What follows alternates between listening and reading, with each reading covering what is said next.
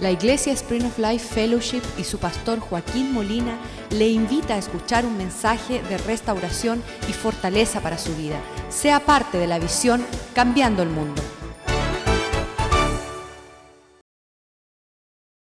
Te damos gracias por tu bondad. Te damos gracias que este día, Señor, nos encontramos en tu casa, contemplando tu hermosura, considerando tus propósitos. Háblanos en esta noche, Señor. Atráenos con cuerdas de amor, Señor. Atráenos en tu propósito a escuchar tu voz y el latido de tu corazón, Señor. Que tu sentir sea nuestro sentir, que amemos las cosas que tú amas, Señor. Que prioricemos las cosas que tú priorizas, Señor. Te damos gracias por tu palabra, Señor, y como nos da aliento y ánimo para poder ir en pos de ti, Señor. Te damos gracias por tu Espíritu que nos guía toda verdad, Señor. Te damos gracias, Señor, por la gracia que tú derramas sobre nuestras vidas, Señor, para causarnos caminar en este camino, Señor. Danos sabiduría, entendimiento. Despierta, Señor, nuestra, nuestro ánimo a las cosas tuyas, Señor. Te damos gracias por tu poder que opera a favor de aquellos que creen en ti, Señor. Bendice nuestro tiempo, Señor. Y que tu palabra no retorne vacía, Señor, sino que esté allí como un fundamento como un preparativo a lo que tú estás haciendo en nuestro corazón, en nuestras vidas. Te damos gracias por tu poder, oh Dios, en el nombre de Jesús. Amén. Sabemos sin duda que el hombre nace con una cantidad de debilidad. De hecho, es más presente nuestra debilidad que nuestras fortalezas.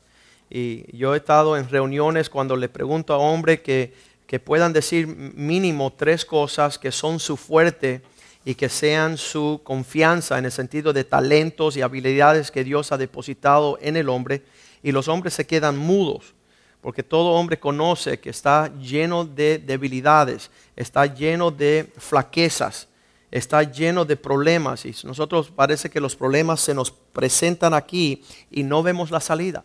Y eso es la condición del hombre um, veraz, eso no, no hay duda, nadie va a argumentar con eso.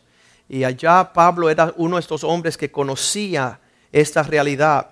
Y, no siempre es así, pero vamos a ver allá en 2 Corintios capítulo 12, versículo 10. 2 Corintios capítulo 12, versículo 10. Ah, era tremendo que Pablo escribe estas palabras, la cual vamos a, reflejar un poco y, y tener.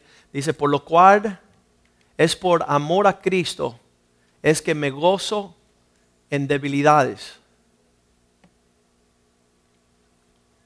en afrentas, en necesidades, en persecuciones, en angustias, porque cuando soy débil, entonces soy fuerte. Cuando Pablo está escribiendo estas palabras, no siempre fue así su actitud, pues conocemos un Pablo que él solito iba a acabar con el cristianismo. Él solito fue a pedir, cartas de los sacerdotes, de los más que mandaban las autoridades, y él decía que él tenía la prepotencia de exterminar la fe cristiana. Era un hombre que estaba sumamente lleno de sus habilidades, de su conocimiento. Cuando Pablo empezaba a hablar de sus fuerzas, él aún tenía que pedir perdón. Él decía, perdone mi locura, voy a empezar a jactarse en quién soy yo. Y empezaba a alargar todo lo que él era. Y él decía, porque yo soy israelita, soy de la tribu de Benjamín, soy ah, circunciso el octavo día, soy en cuanto a la ley un fariseo, esos eran los más que conocían la ley. Y este hombre empezaba por ahí y no había término. Pero en la vida de todo hombre de Dios llega el, momento donde tiene un encuentro con Dios, tiene un encuentro con el Señor y empieza a darse cuenta que cuando es fuerte es cuando está más débil. Cuando tú te jactas en lo que tú eres, ahí no se ve Dios. Cuando tú estás mostrando tu prepotencia y quién tú eres y con, con, qué estás contando, no vas a mirar a Dios. Y por eso él decía, es cuando yo entro en enfermedades que es que yo me gozo. Y eso casi como que es un algo opuesto a la normalidad. Por eso que cualquiera que escuche a una persona diciendo cuando estoy enfermo es cuando tengo mayor gozo, porque ahí no puedo hacer nada. Ahí los médicos han dicho que no hay nada que hacer. y ahora es que yo espero la- el poder y la fuerza mayor que está ausente cuando estamos recurriendo a otros, a otros ayuda, a otras habilidades. Dice allí cuando estoy en afrentas, no solamente enfermedad- enfermedades, debilidades, sino en afrentas. Y afrentas es cuando ya te tiraron al olvido, ya, ya no hay nada que ver, la vergüenza te ha saturado. Estás en unas condiciones que las personas pasan por ahí y te tienen lástima y dicen, pobrecito de él. Y es allí cuando Pablo se gozaba. Es allí cuando Pablo sabía, los hombres de Dios saben que en esos momentos, cuando ya estamos desahuciados a niveles que hasta nos tienen pena, es que Dios va a alcanzarnos con su gran poder. Es allí cuando él vio a Agar, una mujer que no era ni siquiera de la promesa, con un hijo Ismael, que Dios escuchó el clamor, el llanto de una mujer necesitada, en afrentas, en necesidades. ¿Sabes que lo que pasa cuando no estamos pasando necesidades? No buscamos de Dios. Dice, hay gran avivamiento en Cuba. Yo sé por qué. Y no es porque tienen un corazón para buscar a Dios, sino en su necesidad es que pueden gozarse en tener que ir a la iglesia. Porque el latino cuando empieza a prosperar, lo último que piensa es en Dios. Lo último que piensa es en la obra del Señor. Anoche estábamos diciendo que tenemos una herencia como hispanos de piratas. Nada más que sabemos entrar a tomar, a quitar, a robar, a disminuir, a dejar cosas en ruinas. Y no es hasta que nosotros nos vemos nosotros en ruina que empezamos a mirar a lo alto de la misericordia del Señor. Y siempre una controversia. Una persona que dice, en mi país estamos buscando de Dios porque si no, no comemos.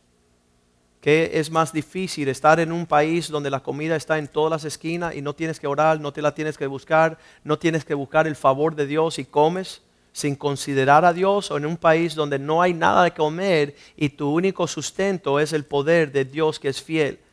Para decir David, nunca un justo ha sido desamparado ni su simiente que mendigue pan. La promesa es que la provisión de Dios es perfecta. Y muchas veces no conocemos la provisión del Señor porque no estamos cediendo a la necesidad. No estamos viviendo de esa necesidad.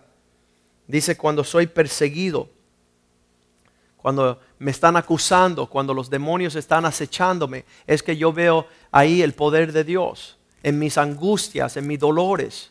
Pero nunca sa- sabemos llegar allí. Ahorita en, Nicaragua un dolor de cabeza es más fácil agarrar una pastilla de medicina, ¿verdad? Y no pedirle al Señor, Señor, sáname.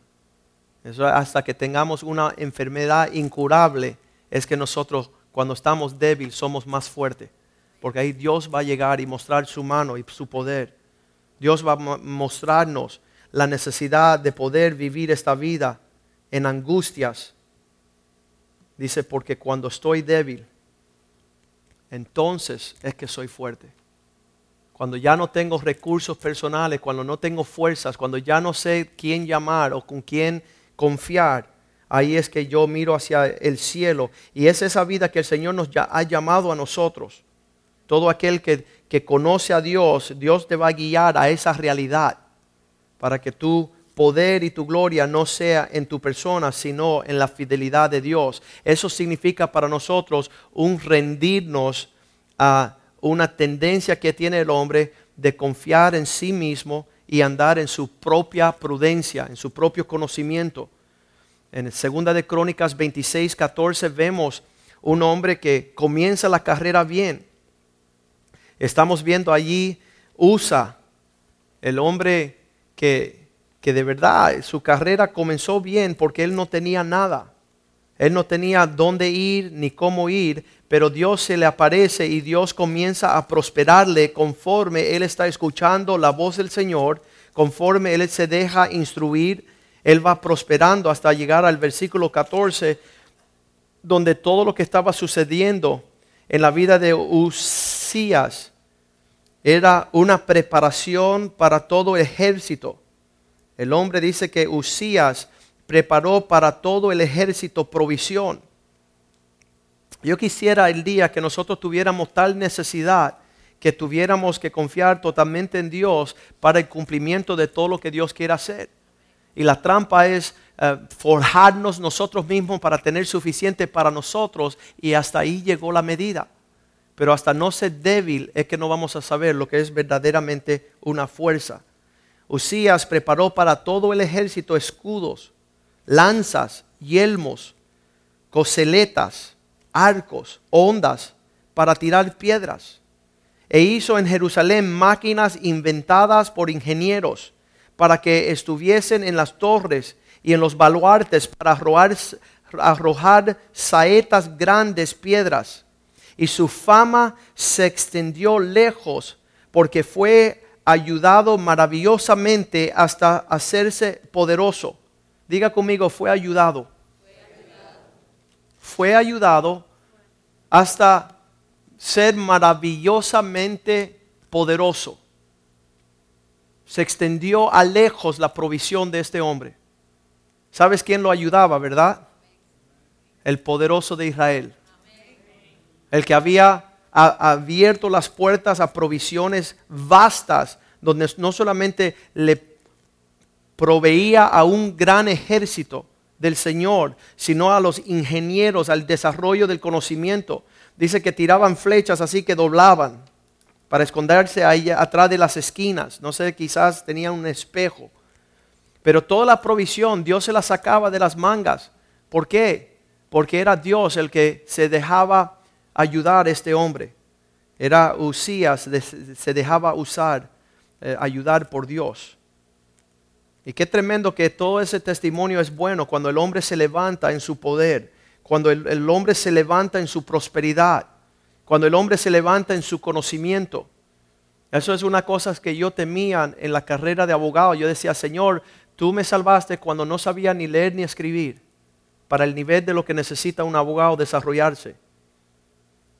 Y Señor, ahora que llevo 10 años siendo próspero en mi carrera y llegando ya a un nivel donde la prosperidad iba a llegar abundante, porque ya un abogado de 10 años en este país tiene la confianza, tiene el testimonio, la reputación. Y yo decía, Señor, yo estoy fuerte ahorita, pero conozco que más fuerte estoy cuando confío en ti y no en lo que soy yo. Más próspero voy a ser si yo te sigo a ti que quedarme yo en lo que yo tengo la habilidad de sobrellevar. No quiero que mi corazón se levante en la prosperidad que Dios me da. No quiero que sea suficiente conocer tres capítulos de la Biblia y ir por allí pensando que soy fuerte en el Señor. Todos los días confieso, no sé nada, Señor. Háblame tú. Tus palabras son mejores que mi conocimiento, que mi inteligencia, que el desarrollo de la profundidad de lo que yo pueda traer a la mesa. Y allí en el versículo 16 una cosa triste sucedió a Usías. Dice cuando él estaba fuerte, mas cuando ya era fuerte, su corazón se enalteció para ruina, porque se rebeló contra el Señor. Empezó a hacer las cosas contrarias al pensamiento de Dios. Ya tú me quitaste mi adicción de droga, ya tú me quitaste las depresiones, ya tú me quitaste la insomnia, ya tú me devolviste mi familia, ya soy fuerte, no tengo que ni ir el miércoles a la iglesia. Ya estoy fuerte. No tengo que buscar la provisión del Señor, porque ya salí económicamente adelante. Y qué triste que el hombre no se da cuenta que su fortaleza es en Cristo. Su fortaleza es en Dios, su debilidad. Qué lindo Pablo. Pablo se las traía. Pablo sabía que era mejor poder alcanzar la vida que Dios tenía para él que la vida que él tenía. Por eso él dijo, lo doy todo por basura. Todo lo que soy, todo lo que es mi fuerza, mi conocimiento, lo doy por basura a fin de alcanzar la vida que hay en Cristo Jesús, una vida secreta. Y allí es donde la Biblia nos enseña y conocemos bíblicamente que es mejor el dar que recibir. Eso es una locura. El, el dar significa llevar de nuestros recursos y despojarnos de una confianza monetaria, eh, despojarnos de una seguridad económica.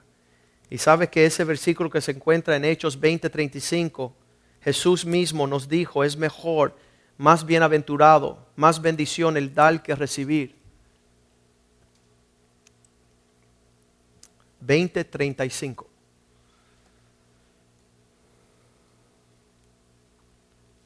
Y recordar las palabras del Señor Jesús que dijo, más bienaventurado es dar que recibir. ¿Y por qué es mejor dar que recibir?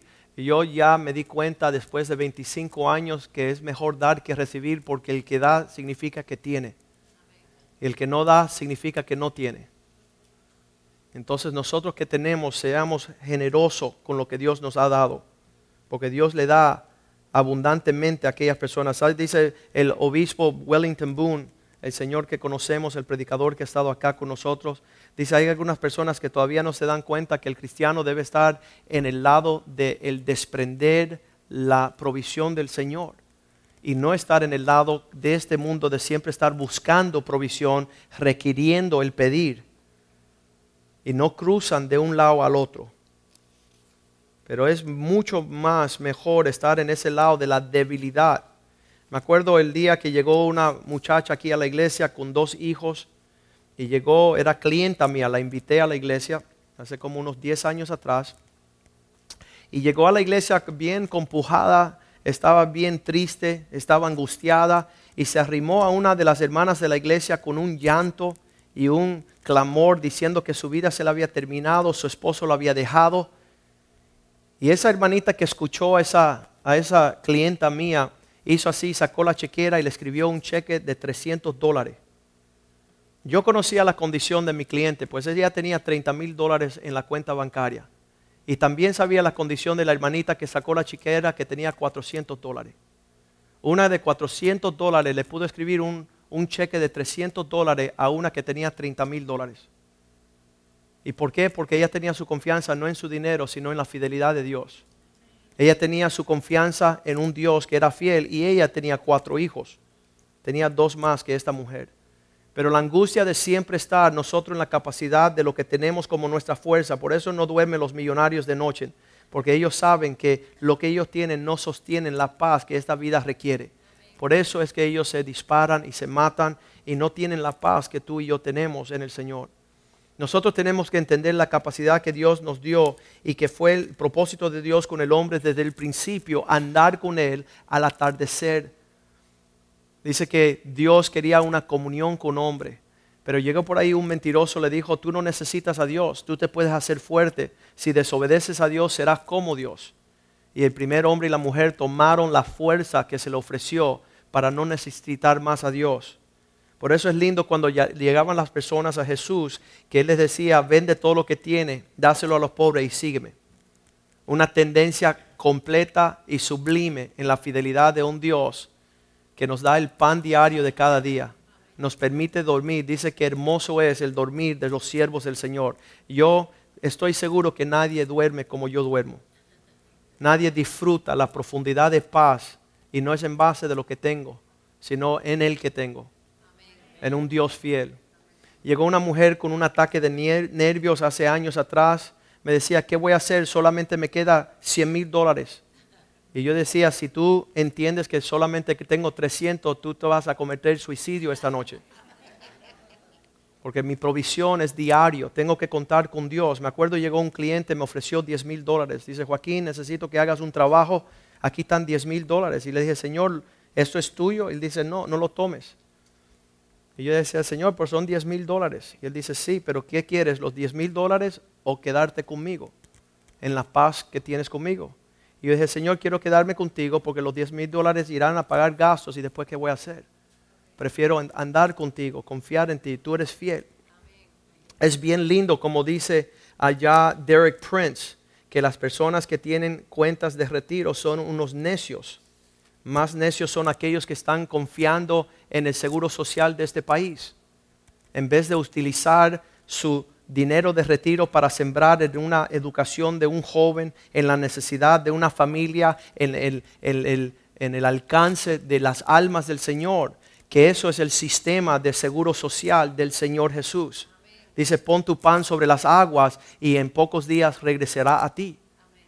Pero Dios nunca nos enseñó de resguardar montones de dinero. De hecho, ese es el impío que dice que va amontonando riquezas para dárselo a aquel que agrada a Dios. Eso es un misterio.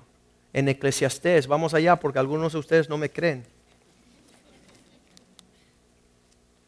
Es bien importante nosotros conocer el corazón de Dios. Estas son las formas que nosotros podemos decir, nos gozamos en necesidad, nos gozamos en afrentas, nos gozamos cuando estamos padeciendo porque sabemos cuando somos débiles, entonces es que somos fuertes. Estamos leyendo Eclesiastés 2, versículo 26. Eclesiastés 2:26, porque al hombre que le agrada a Dios, Dios le da sabiduría, ciencia y gozo. ¿Gozo en qué? Gozo en su debilidad, gozo en su necesidad, gozo en su afrenta, su persecución. Mas al impío, al pecador, Él da el trabajo de amontonar, recoger, amontonar, para darle al que agrada a Dios. También esto es vanidad y aflicción de espíritu. Es una locura. El, el poder cambiar nuestra confianza en cosas naturales, en nuestras habilidades, en nuestra fuerza, en aquello que el mundo te dice que te fortalezca, para ponerlo en situaciones que parecen ser una locura, parecen ser que nadie va a responder. Acuérdate, si eres miserable, serás miserable en todo.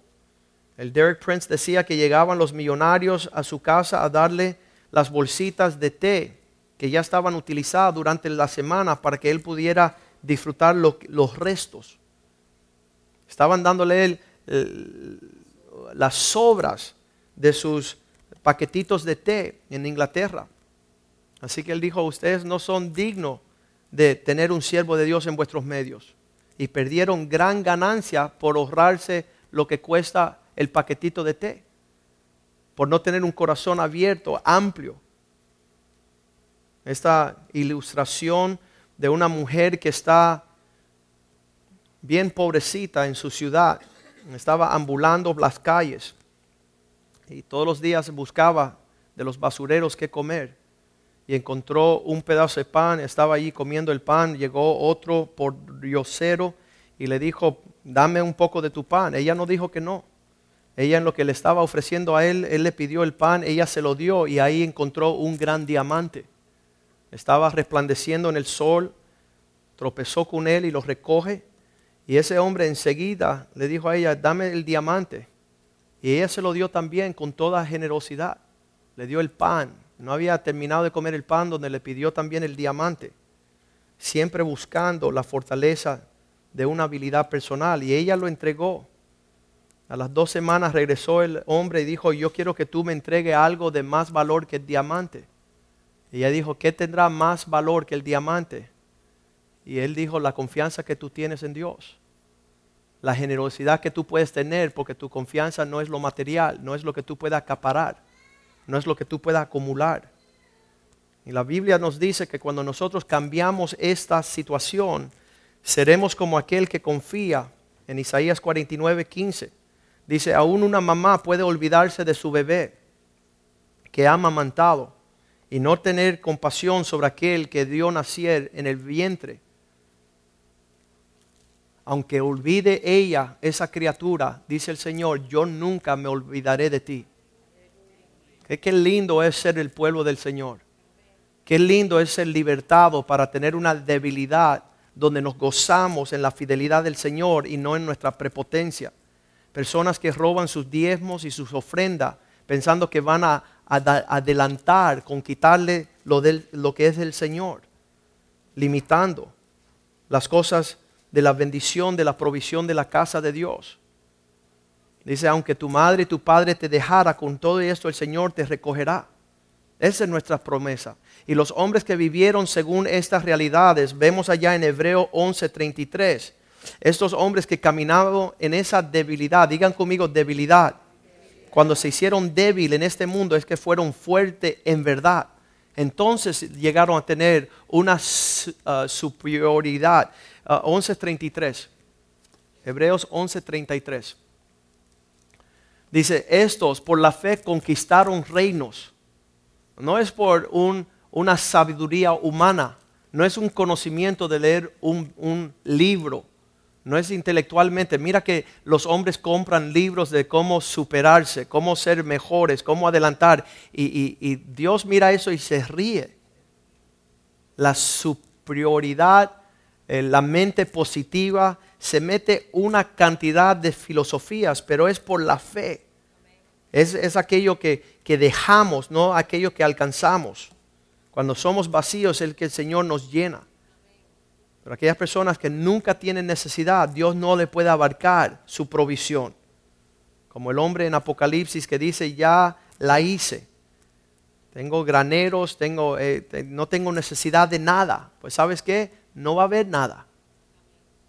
Entonces allí dice que por la fe conquistaron reinos, hicieron justicia, vivieron como Dios creó que el hombre viviera. Esto asombra a la humanidad. Le digo a una persona, ¿por qué tú crees que a nosotros nos interesa tu bienestar? Solamente por Cristo. Porque fuera de Cristo no tenemos tiempo ni siquiera de servir a nuestra propia casa, a nuestros propios familiares, hermanos peleados, esposos peleados, hijos peleados. Y solamente en la fe, despojándonos de nuestra fuerza, es que tenemos lo que dice ahí la palabra, pudieron hacer justicia pudieron caminar como Dios quería que ellos caminaran. Y dice, alcanzaron promesas.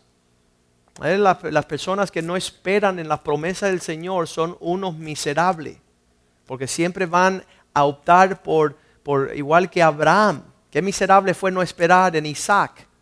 Tuvo que inventar su propia salida y ahí salió un hijo que tuvo que despedir. Eso es miseria, el no esperar en las promesas del Señor en no esperar en la fidelidad de Dios y fortalecerte en lo que tú alcanzas y no esperar en las promesas del Señor. Muchas veces nos ven como unos tontos aquellos de nosotros que esperamos en la fidelidad de Cristo. Pero jamás el justo va a ser avergonzado. Los que esperan en el Señor jamás van a ser avergonzados. Dios hará cosas gloriosas.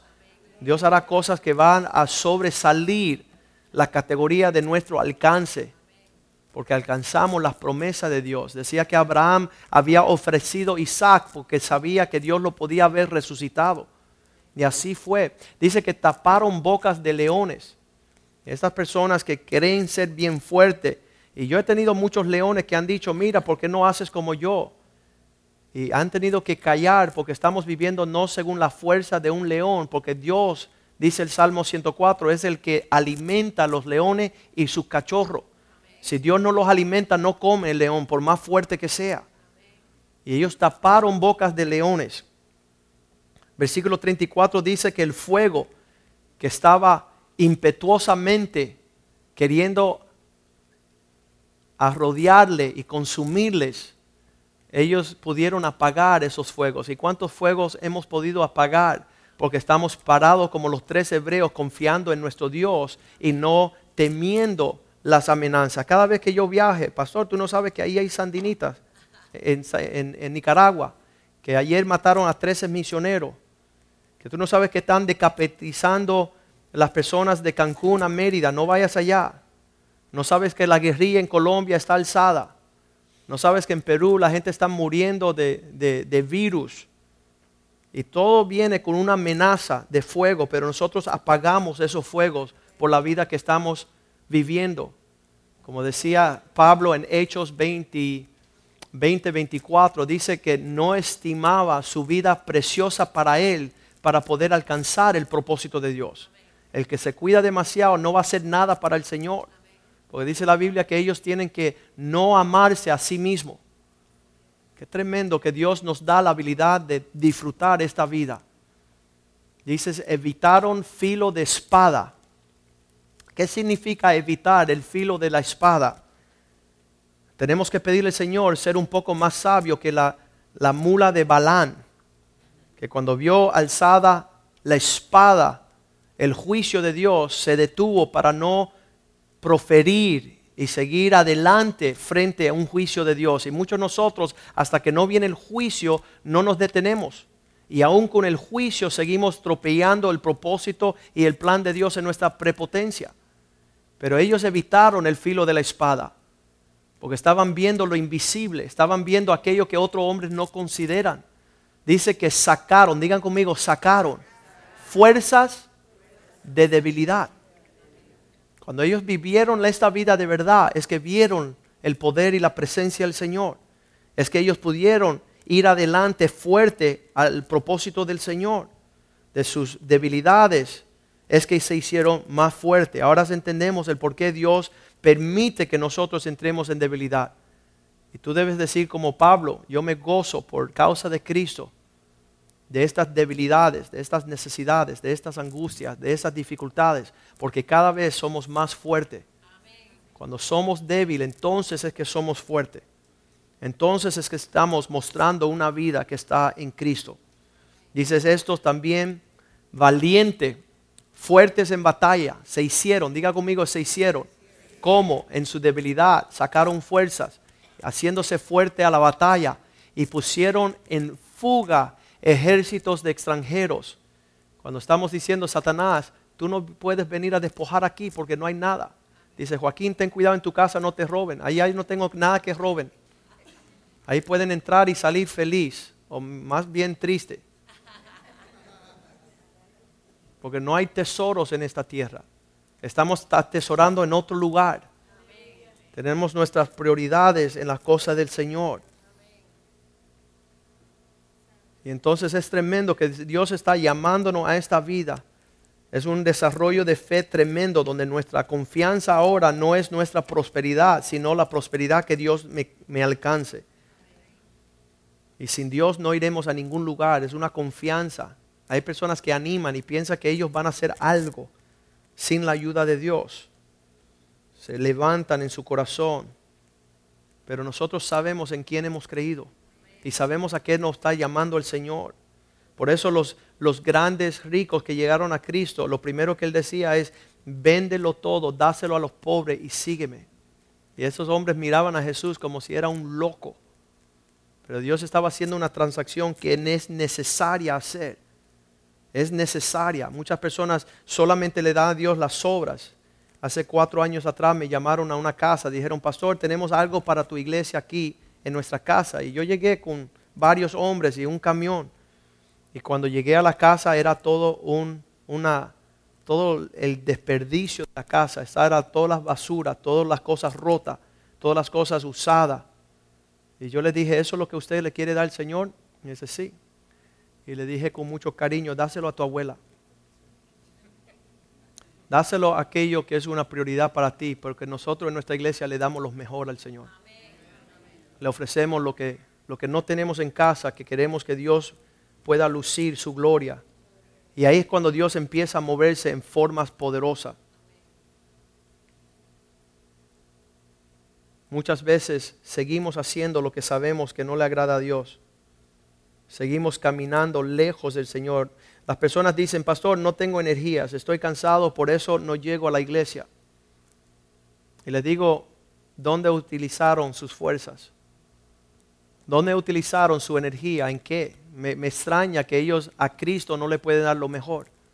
Se levantan temprano a la mañana para preocuparse cómo van a valer el día en vez de venir a la casa de Dios y buscar la provisión del Señor.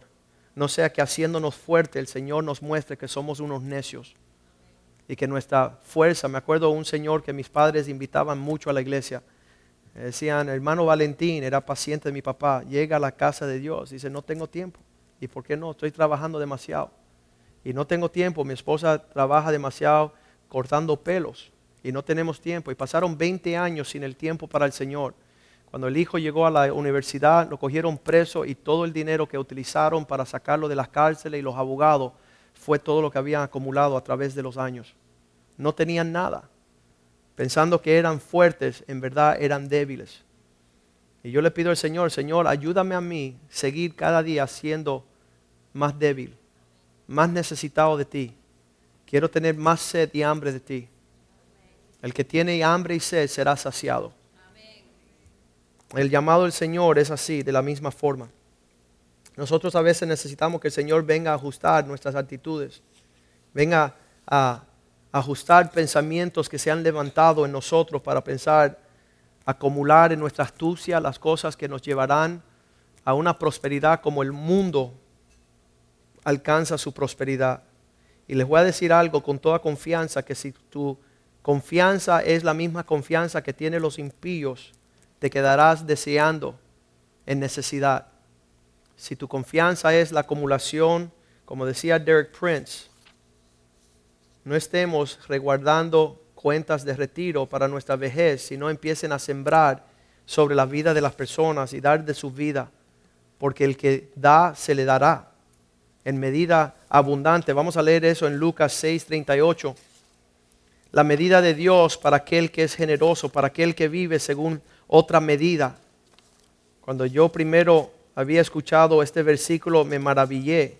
Yo decía, ¿cómo es posible que aquel que da es aquel que recibe? ¿No se quedará sin nada? Lucas 6:38. Dar y os dará, y se os dará. Medida buena, apretada, remecida, rebosando, darán en vuestro regazo, porque con la misma medida que medís, os volverán a medir. Yo siempre veo la persona que está pasando y padeciendo necesidad, es escaso en su generosidad, es escaso en su habilidad de ofrecerse. Y por eso Cristo dijo que el siervo será el más poderoso. Aquel que incansablemente se agota sirviendo a los demás, nunca le faltará provisión. Nunca le faltará ver la misericordia de Dios como una cascada que cae fielmente y seguidamente. Dice que si nosotros nos arrepentimos, vendrán de la presencia del Señor tiempos de refrigerio. Eso es lo que queremos probar nosotros. Eso es lo que queremos ver. Un caminar con el Señor, no tomando inventario. Muchas veces estamos contando cuánto tenemos. Me acuerdo de reunirme con la junta de finanzas y decía, pastor, no hay. Y, yo les decía, ¿y por qué no hay? Porque tú todos los meses, tú, tú todos los meses lo que entra sales. Y yo decía, si, si, Dios no mantiene la obra, entonces nosotros eh, eh, no debemos estar en el ministerio. Vamos a recaudar dos años de provisión para tener una seguridad. Mi seguridad es en el Señor. Si yo viviera así, no hubiera provisión para Nicaragua, no hubiera provisión para predicar el Evangelio, para levantar obras, para, para, para hacer la obra del Señor. Todo lo que entra se pone a disposición a la obra del Señor, confiando que el próximo mes Dios volverá a, llenar nuestros graneros. Dios ha sido fiel. El contador acá yo creo que se convirtió viendo la fidelidad del Señor. Porque estamos viviendo no según las normas de este mundo, sino las normas según el reino de Dios. Si tuviera que yo volver a ser abogado, tuviera yo ir de regreso y no tener tiempo para nadie. Pero eso no es la vida que Dios nos llamó. Cuando somos débiles que somos fuertes. Cuando tenemos las debilidades es que Dios llega y nos llena de paz. Es tremendo lo que Dios nos está tratando de enseñar. Hay una paz en nuestra mente. Y vendrá el diablo a querer robar tu paz, robar tu futuro, tus promesas, lo que tú crees, lo que tú sabes. Va a querer venir a hacerte guerra y entonces Pablo decía en 2 Corintios 10:3 que nosotros no militamos según el mundo milita. 2 Corintios 10:3. Aunque vivimos en este mundo, andamos en la carne, no militamos según la carne. ¿Sabes por qué? En la carne uno lo que puede hacer es preocuparse, tener temores, puede llenarse de, sentimientos de, de preocupaciones que te consume tu paz. Y eso no es extraño porque dice Santiago 5:17 que Elías era un hombre sujeto a, las pasiones ah, de, carnales. Era un hombre que también se preocupaba y lo encontramos ahí deprimido, preocupado en una cueva y Dios dice, sale adelante. Dice, no, lo que quiero es morir. Y dice, no, todavía resta largo camino, todavía hay personas, tú no puedes militar como el mundo milita.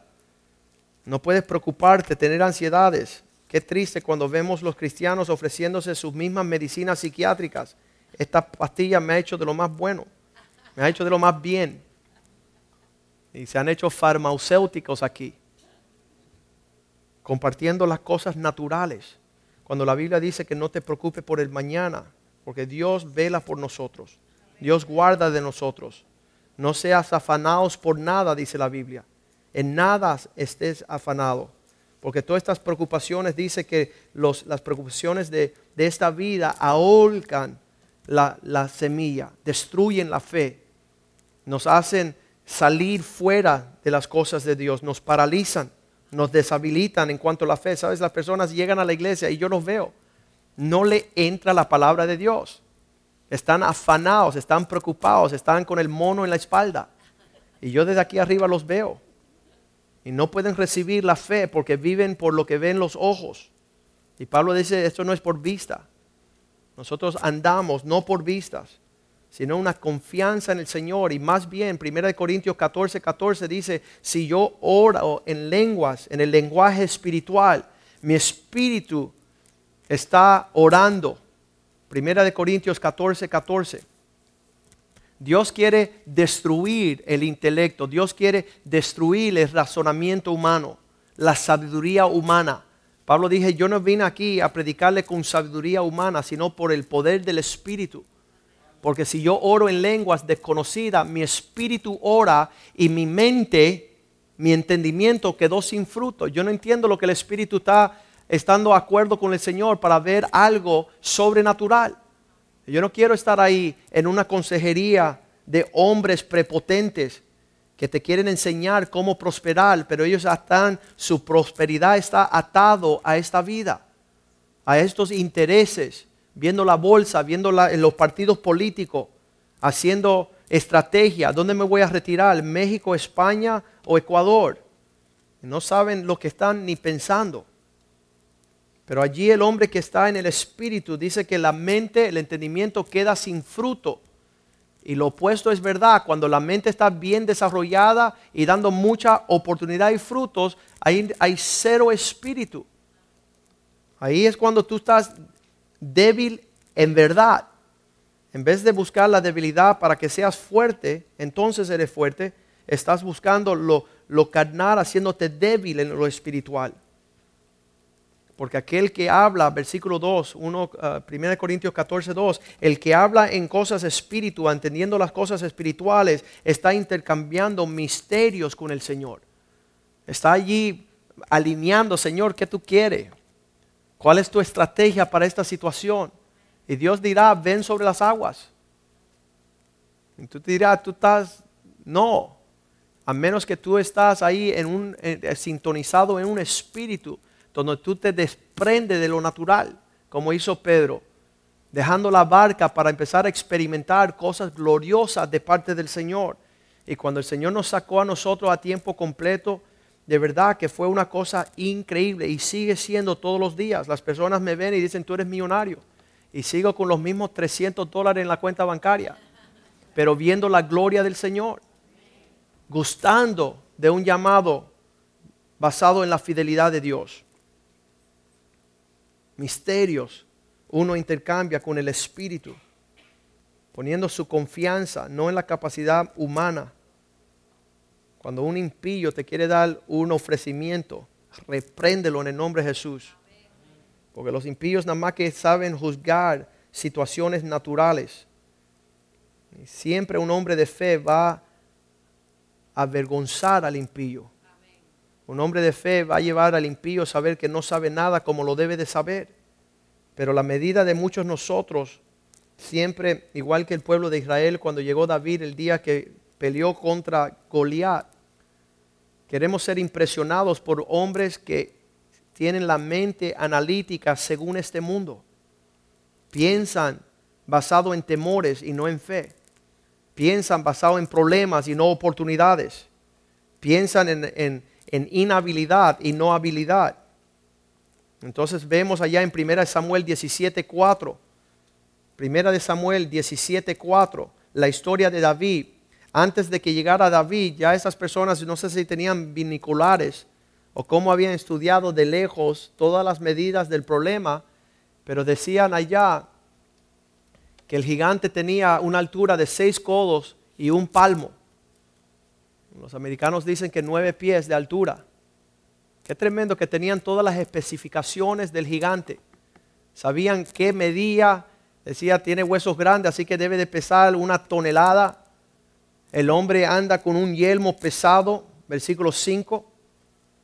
Ya habían estudiado todo el problema. Traía un casco de bronce en su cabeza y llevaba una cota de malla y era el peso. Ya tenía los que los matemáticos estaban calculando todo el peso de la armadura de Goliat, porque estaban viendo intelectualmente la batalla, estaban confiando en su habilidad. Bueno, necesitamos una piedra de 5 libras entonces, porque el casco es de bronce lleva una, un manto de malla y era del peso de 5 mil ciclos de bronce. Ya tenían todas las especificaciones. Yo no sé cuando usted habla, si habla más de sus problemas que de la fe de Dios, que de la palabra de Dios, que la esperanza de Dios. ¿Qué usted describe cuando usted está frente a la batalla? ¿Sabe? David no estaba viendo estas medidas. De hecho, empezaron a montarle a él todo el contrafuego para debilitarlo completamente y ponerle armaduras de Saúl.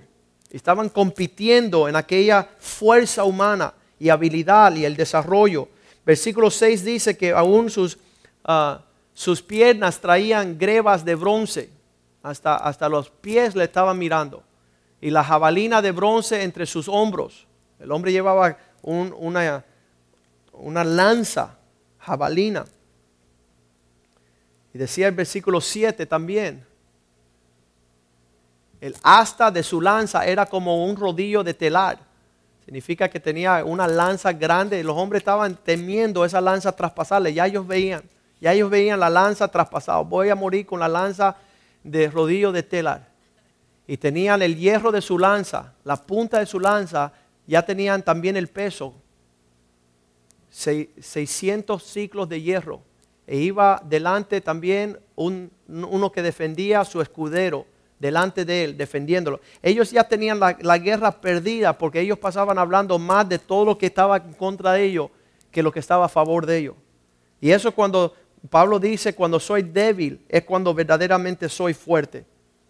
Cuando yo puedo decir, tú vienes contra mí con espada y jabalina, mas yo vengo contra ti en el nombre del Señor. El cálculo mío es lo que Dios puede hacer, es lo que Dios quiere hacer, es lo que Dios ha prometido. Y eso es nuestra fuerza. Y eso nos llamó el Señor poder disfrutar. A veces somos como los evangelistas de Satanás. ¿Y cómo te van las cosas mal? ¿Y por qué? Porque no tengo, no tengo, no tengo, no tengo, no tengo, no tengo, no tengo, no quiero, no puedo, no quiero, no quiero, no quiero, no quiero estamos nosotros llenos de estas cosas. Y esos hombres que viven así empiezan a amontonar la habilidad. Bueno, si voy a alcanzar el fin de mes, entonces tengo que trabajar 100 mil horas, no, 200 mil horas. Porque no estás contando en buscar del Señor. No estás buscando que tu provisión venga desde lo alto. Primera Samuel 17, 45, David le dijo, tú podrás venir contra mí con todo ese barajuste de, de lo que es intimidarme, de lo que es sembrar miedo en mi corazón. Tú vienes a mí con espada y lanza y jabalina, mas yo vengo a ti en el nombre de Jehová de los ejércitos, el Dios de los escuadrones de Israel, a quien tú has ofendido. Falta de respeto. Decirme a mí que Dios no va a cuidar de los suyos. Dice un hermano, ¿y por qué? ¿Y, qué va a hacer Oscar y Isabel cuando ellos regresen de Nicaragua? la van a pasar dura. Yo le dije, no, tú la vas a pasar dura porque tu juicio va a caer sobre ti. Y los siervos de Dios, Dios sabe cuidar de ellos. Y Dios sabe proveerle y prosperarle y bendecirle. Versículo 46, él dijo, hoy mi medida es que Jehová te entregará hoy en mi mano. Y yo te venceré y te cortaré la cabeza y daré hoy los, los cuerpos de los filisteos, no solamente tú, después voy a seguir a todos esos demonios que me están amenazando, a todos los que están detrás de ti, que quieren entrar también a robarme la paz y andarme como un ridículo, yo confesando conocer a mi Dios. Y David era atrevido. ¿Y para qué? Dice, para que toda la tierra sepa que hay Dios en Israel. Para que las fuerzas sean de Dios y no mía. No quiero que conozcan la fe mía, sino la fidelidad del Señor. No es nuestro caminar, no es nuestra fuerza, es nuestro recostarnos. Por eso Pablo dijo en 1 Corintios 1:31, el que se jacte, que se pueda jactar en el Señor. 1 Corintios 1:31. Poder aprender esa vida de dependencia en el Señor. Sabes que ya le enseñé allá en Nicaragua a los padres cuando un hijo viene a pedirte algo, no decir no hay, sino vamos a pedirle al Señor. Y este jovencito le pidió, el Juancito, el predicador, le pidió a su papá algo y él dijo, vamos a orar. Primera vez en su vida, después de 10 años, que el papá dice, vamos a invocar el nombre del que todo lo puede. Porque nosotros no vamos a limitar a nuestros hijos a nuestra fuerza personal, sino el Dios que tenemos que es grande. El que se gloríe, gloríense en el Señor. El que se jacte, jactese en el Señor. Jeremías 9:24, desde el Viejo Testamento, Dios está diciendo, si alguien quiere gloriarse, Jeremías 9:24, si alguien se quiere jactar, mas alábense en esto el que se hubiera de alabar, en entender y conocerme a mí, que yo soy Dios y que hago misericordia, juicio y justicia en la tierra, porque estas cosas agradan al Señor. Estas cosas agradan al Señor. El querer que nosotros nos humillemos. He aprendido de los hombres de Dios como Wellington Boone, dice Joaquín, nosotros tenemos que ser como gusano. Yo decía, pero Wellington, el gusano no se defiende y no tiene dientes y no puede eh, ser astuto como la serpiente. Dice, no, el Señor nos está llamando a decir como David en el Salmo 22, 6, gusano soy. El gusano no se le ven los dientes, no se le ve su fuerza. Pero eso es lo que tenemos que considerarnos nosotros. Salmo 22, 6. Mas yo soy gusano y no hombre oprobio de hombres y despreciado del pueblo. ¿Para qué? Para que vean la gloria de Dios y no mi habilidad. No militamos según la carne. La carne se preocupa, la carne se jacta en, su propia gloria. Daniel capítulo 4, versículo 30. Daniel 4:30, Nabucodonosor, que es típico del pensamiento de este mundo, que dice, mira lo que yo he podido lograr con la fuerza de mi mano. Habló el rey y dijo, ¿no es esta gran Babilonia que yo he edificado para casa real con la fuerza de mi poder y para la gloria de mi majestad? Ahí es la, la debilidad del hombre verdadera, el pensar vivir la fantasía y las promesas de este mundo. Y necesitamos ser totalmente limitados y quitados de todo este pensar. Pablo aprendió a decir las palabras, yo soy lo que soy por la gracia del Señor. Dios quiere bendecirnos, Dios quiere prosperarnos, Dios quiere que nosotros podamos tener la provisión. Pobrecitos los hombres que piensan que son sus riquezas las que le hacen fuerte. Proverbios 18:11 dice que el hombre rico se imagina que su dinero será su ciudad fuerte. El hombre rico es sabio en su propia opinión. Él piensa que él va a lanzarse. 18:11.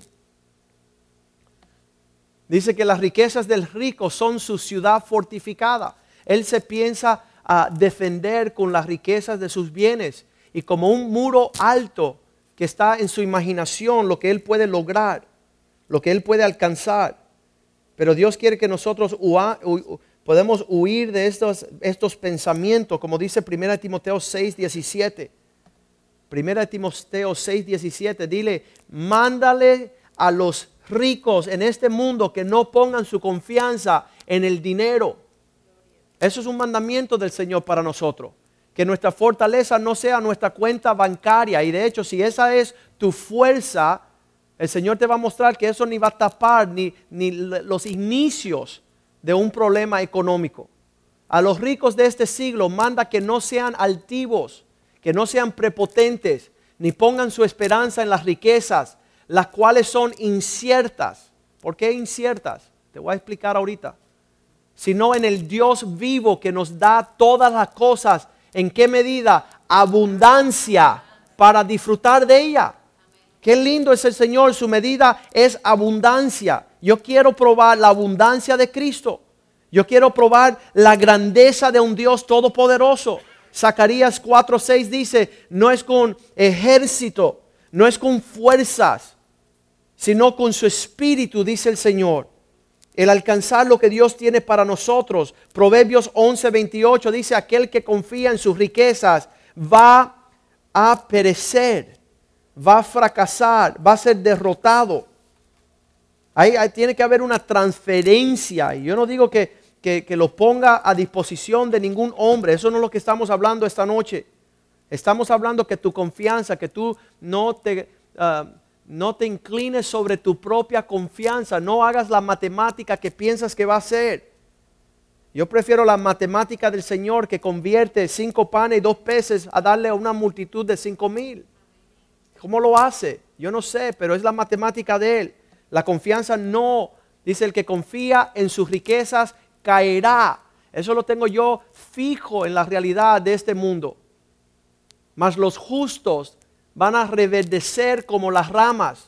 No va a haber fin para, para la bendición sobre nuestras vidas. Y cuando escuchamos estas palabras, solo nos puede decir en Lucas 17:5, Señor, aumenta nuestra fe. Llévanos a la realidad de esa vida. Llévanos a la realidad de poder despojarnos de lo que hemos puesto y depositado nuestras fuerzas. Dijeron los apóstoles, Señor, aumentanos la fe. Versículo 6. Él les dijo así, comiencen pequeñito, empiezan con, con la sencillez de un grano de mostaza. Empieza esta vida a desarrollar y cultivar un despojarte. Eh, muchas personas dicen, Joaquín, ¿cómo lo hiciste? Y yo llevo 19 años dejándolo todo. Porque desde que me convertí y vi la salvación de mi casa, le dije a los pastores, quiero servir a Cristo tiempo completo. Y me dijeron, no, vete a estudiar, nueve años. Y cuando regresé dije, lo quiero dejar todo y servir a Cristo. Me dijeron, no. Y diez años más tarde, 19 años después, es que Dios abrió las puertas para despojarme de la confianza que puedo tener en este mundo, en la habilidad, y muchas personas quieren hacer lo opuesto y quieren ser su fuerza, quieren ser sus conocimientos, sus habilidades. Están siempre midiendo lo que tienen, lo que no tienen para, para buscar lo que van a hacer. Nunca lo van a lograr. Pero aquel que comienza con una semilla de mostaza, podría decir a este árbol, desraígate, desarraígate y plántate en el mar y os obedecerá. Muchas veces están estos, estos Ah, estos árboles que nos detienen, hablando de lo natural. Y vamos a poder decir, salte del medio, voy a servir a Dios, le voy a dar a Dios lo mejor de mis fuerzas. Aunque yo me quede con cero, yo voy a darle lo mejor al Señor. Y eso solamente es un regalo, el que pueda vivir así, es un don, es una gracia de parte del Señor. Y eso todo fue la introducción del mensaje esta noche, porque quiero, quiero darle la palabra del Señor en jueces capítulo 5, versículo 31. Ahora es que vamos a comenzar. Jueces 5:31, la promesa del Señor. Jueces 5:31. Perezcan todos tus enemigos. ¿Qué significa? que todos aquellos que te rodean, quitándote, despojándote de ta confianza en el Señor, serán aplastados. Esa es la promesa para nosotros. ¿Qué me hará el hombre? Señor es mi salvación, es mi luz, es mi claridad. Y todos aquellos que vienen a robarme esta vida son enemigos y van a ser todos los problemas, todas las angustias, las enfermedades, los dolores, los contratiempos, todos perecerán delante del Señor. No va a quedar casi como que una pelea donde sacan dos perros a pelear y tú dices, ganará el Señor en este. El Señor guardará su promesa y, el Señor es capaz de librarme. Sí. Y por mucho, Dios nos da la victoria en todo, dice la Biblia. Siempre nos lleva al triunfo. Siempre nos lleva a la salida, a cosas grandes.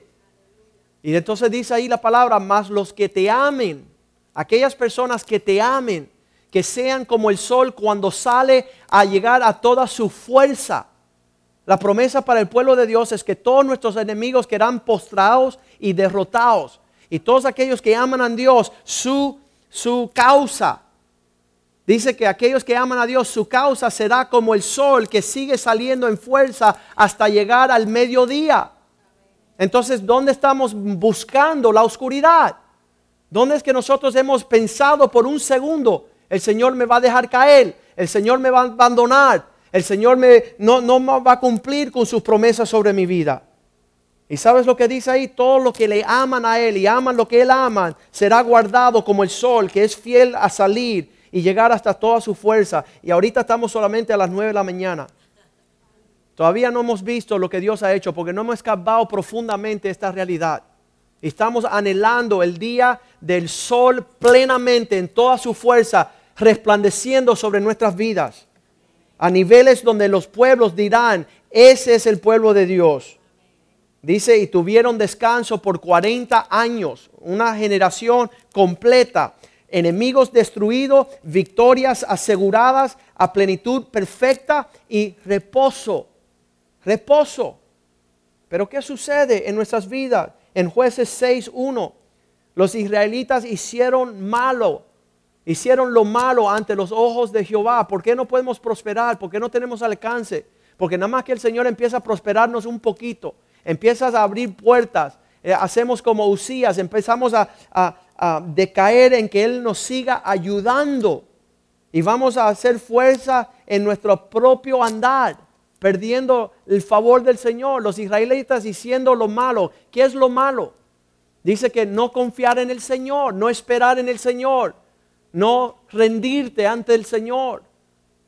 Y Jehová, viendo que ellos estaban caminando mal, los entregó a sus enemigos por siete años, siete hablando de un tiempo perfecto, de un trato de Dios. ¿Para qué? Para que el Señor nos permite entrar en, en sin número de situaciones adversas para que regresemos a Él, para que podamos mirar arriba, porque no fuimos llamados a vivir esta vida en una forma natural, en una forma sencilla, planeada, con todo eh, exactamente de acuerdo a lo que entendemos. Las glorias más grandes que el pueblo de Dios ha visto es cuando no entiende nada. Cuando ya no tenemos el entendimiento de que cinco panes pueden alimentar a seis mil personas, a cinco mil personas. Los ojos de Dios, segunda de Crónicas 16, 9, miran toda la tierra porque Dios quiere mostrar su fuerza en, el, en la vida de aquellos cuyo corazón está rendido esperándolo a Él. Y dice, has hecho neciamente, te estás preparando tú, estás desarrollando tú, estás planeando tú. Los ojos de Dios contemplan toda la tierra para mostrar su fuerza a favor de aquellos que tienen corazón recto delante de Él. Jueces 6.2 dice que el poder de Midian vino a oprimir el pueblo. Jueces 6, versículo 2.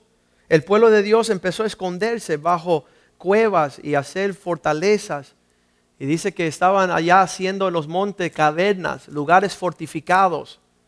Cuando el enemigo viene, en vez de regresar al Señor, empezamos a buscar provisión fuera del Señor.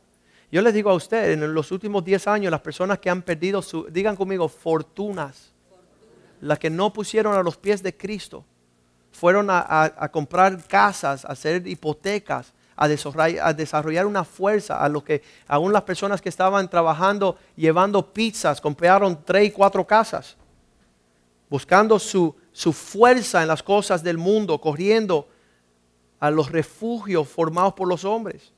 Y yo llevo 10 años diciéndole al pueblo, denle todo a Cristo, porque Dios no le queda debiendo nada a nadie. Y yo he visto la fidelidad del Señor por ese lado. He visto a aquellos que han dado al Señor como Dios ha guardado de ellos y los has prosperado. La semana pasada llegó un joven de esta iglesia y le dijo, pastor, son 10 mil dólares que te entrego para ayudar todo el desarrollo de que regrese el Oscar y Isabel y que vaya a, ayudar con la área de los jóvenes aquí atrás. Y el próximo día vino una llamada de un contrato de 100 mil dólares. Personas que han puesto su confianza en, en la obra del Señor y no están buscando aquí abajo nada. Hebreos 6:10 que dice que Dios no es injusto para olvidarse de nuestro labor en Él, sino que Él ha visto nuestro amor, cómo nos cuidamos, cómo nos bendecimos unos a otros. Hebreos 6:10. Dios no es injusto para olvidar vuestra obra y el trabajo de amor que habéis mostrado hacia su nombre, habiendo servido a los santos y sirviéndoles aún. ¿Tú te imaginas que una persona se pase toda la vida trabajando en una compañía y tenga mejor retiro que un siervo de Dios? Imposible. Imposible. El Dios mío es fiel. Dios es tremendo. Estábamos leyendo ahí cuando, cuando Ana decía, paren las palabras de jactanería, de tal buscando arrogantemente palabras de que, que tú puedes, que no puedes, que vas a hacer, que no vas a hacer. Porque Dios dice que quiebra la, la arca de los guerreros. Y aquellos que no tienen con qué defenderse, el Señor lo defiende. Primera de Samuel 2, versículo 1. Dejen palabras de altanería. No, porque yo tengo un retiro. No, porque yo tengo una salud perfecta. Hace dos años llegó un familiar, fue al médico, le dijeron, el médico le dijo, oye, está fuerte y murió a las dos semanas. Tienes una salud gloriosa, puedes seguir lejos de Cristo. Dos semanas. Cayó en el hospital y murió. La confianza de los hombres está torcida. Maldito el hombre que confía en el hombre.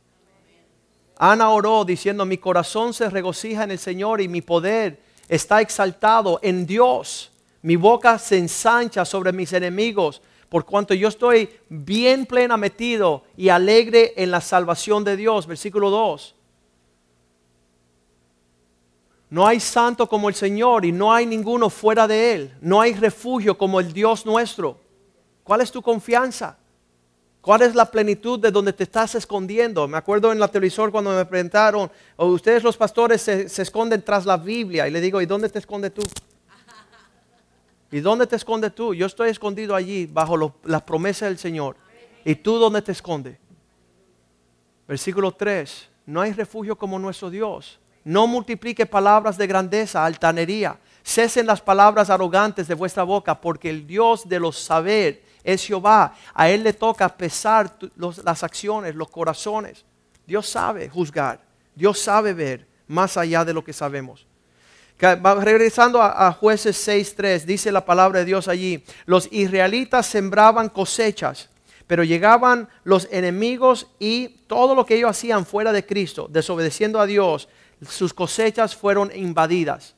Contra ella, um, no, jueces, jueces 6.3. Cuando quiera que los israelitas sembraban sus cosechas, jueces 6.3, los medianitas, subían los medianitas, los amalacitas y los hijos del oriente contra ellos subían y los atacaban. Si no estás guardando el terreno para el Señor, da acceso a todos los que vienen a devorar. El próximo versículo 4 decía así, ellos encampaban estas tierras hasta arruinar todas sus cosechas. Ellos se quedaban allí encampando, todos esos pensamientos, todas esas dudas, todos esos demonios que vienen a, a, burlarse de ti por tu entrega al Señor. Si usted le deja entrar, van a estar ahí destruyendo todos los frutos de la tierra hasta llegar a Gaza y no dejaban que comer en Israel ni ovejas, ni bueyes, ni asnos. Dice que no libraron nada vivo. Todos se lo consumían, estos pensamientos, esta falta de fe, esta preocupación. El millonario Rockefeller le dijeron, ven acá, tú tienes 6 millones de dólares, ¿cuántos más vas a necesitar? Y él dijo, uno más. Mi confianza es que necesito uno más, y uno más, y uno más.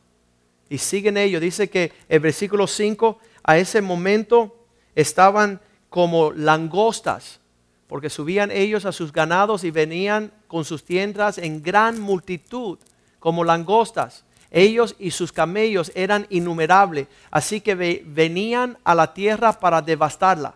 Tú dejas un demonio de enfermedad y vas a tener dos y tres y cuatro, y cuando viene a ver, eres un hipocreandraco.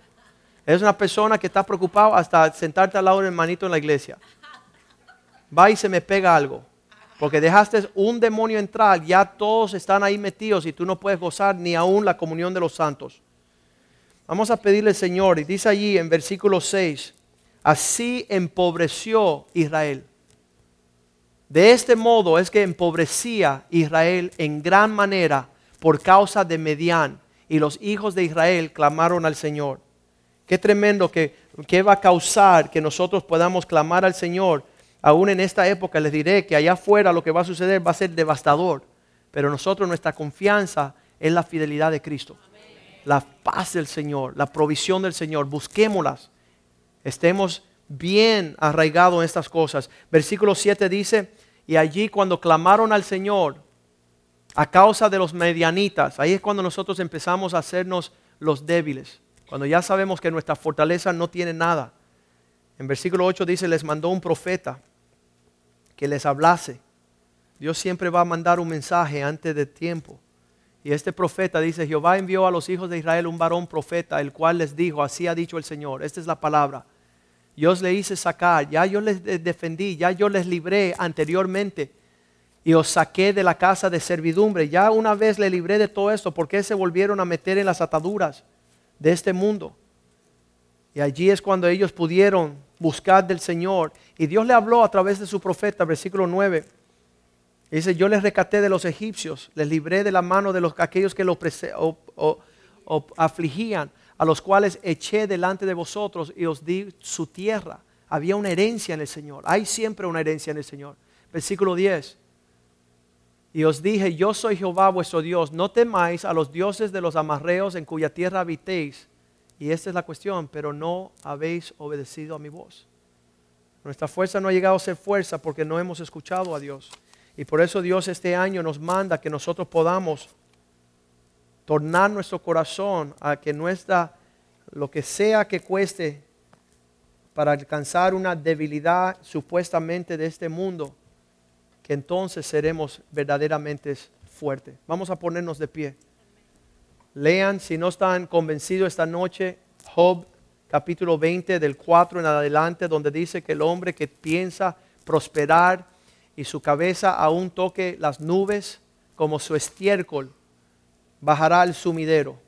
Aún su prosperidad que piensa que alcanza fuera de Dios, Dios ha prescrito que este hombre sea consumido en su fuerza hasta que entienda que solamente hay un Dios y solo un Señor. Y Dios es fiel, y Dios nos guarda, y Dios nos fortalece. Por eso podemos gozarnos en nuestras debilidades, a causa de Cristo, a las afrentas, a las angustias. Dice que frente a todas estas cosas, cuando soy débil, es que puedo encontrar una fuerza verdadera. Yo, yo sé lo que es este mundo y lo que promete yo sé lo que son los hombres en sus buenas intenciones. Cuando le ofrecieron las armaduras a David, él decía, no puedo andar. ¿Sabes por qué no podía andar? Porque eso lo hacía pensar que su fuerza venía de su escudo pesado y su lanza. Y él quería ser cubierto, él quería ser, tener el manto de la fidelidad de Dios sobre su vida. Así que fue sin escudo, fue expuesto a tener solamente la misericordia de Dios y la bondad de Dios que nos siguen todos los días de nuestra vida y en la casa del Señor moraremos por largos días. Padre, dame la mente de Cristo esta noche. Dame el despojarme de lo que aparentemente es mi confianza. Deja despojarme en las palabras que supuestamente he depositado un refugio, Señor. Porque aunque andamos según la carne, no militamos según la carne. Más bien buscamos tu misericordia, buscamos tu fidelidad, Buscamos tu amor que nos arrope. Buscamos que tú nos sustentes, Señor.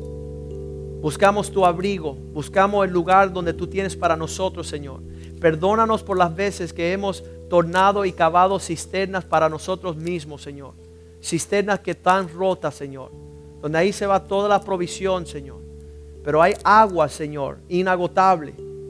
Hay una provisión, Señor, que jamás tendremos sed. Danos de beber de esas aguas, Señor.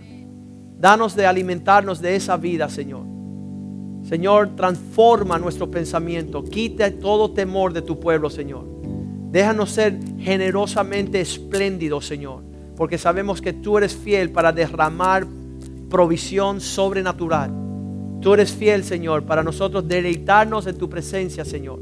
Que no agotemos nuestras fuerzas en lo que no es pan, en lo que no es provisión en lo que no es oro, Señor. Ayúdanos a entrar y, contemplar tu hermosura. Ayúdanos, Señor, a desear la sabiduría tuya, la justicia tuya, Señor. Porque todo lo demás vendrá por añadidura, Señor. Que no seamos como los gentiles, Señor, que están buscando, Señor, en todo lugar por su provisión, por su seguridad, por su confianza, por su conocimiento, Señor. Nosotros queremos despojarnos, Señor, de una mente natural, Señor, para entrar en lo sobrenatural, para ver tu gloria, para contemplar tu hermosura, Señor. Que tu espíritu, Señor, que tu espíritu sea cultivado en nuestros corazones, Señor. Transfórmanos, Señor. Te lo pedimos en el nombre de Jesús y el pueblo de Dios dice amén.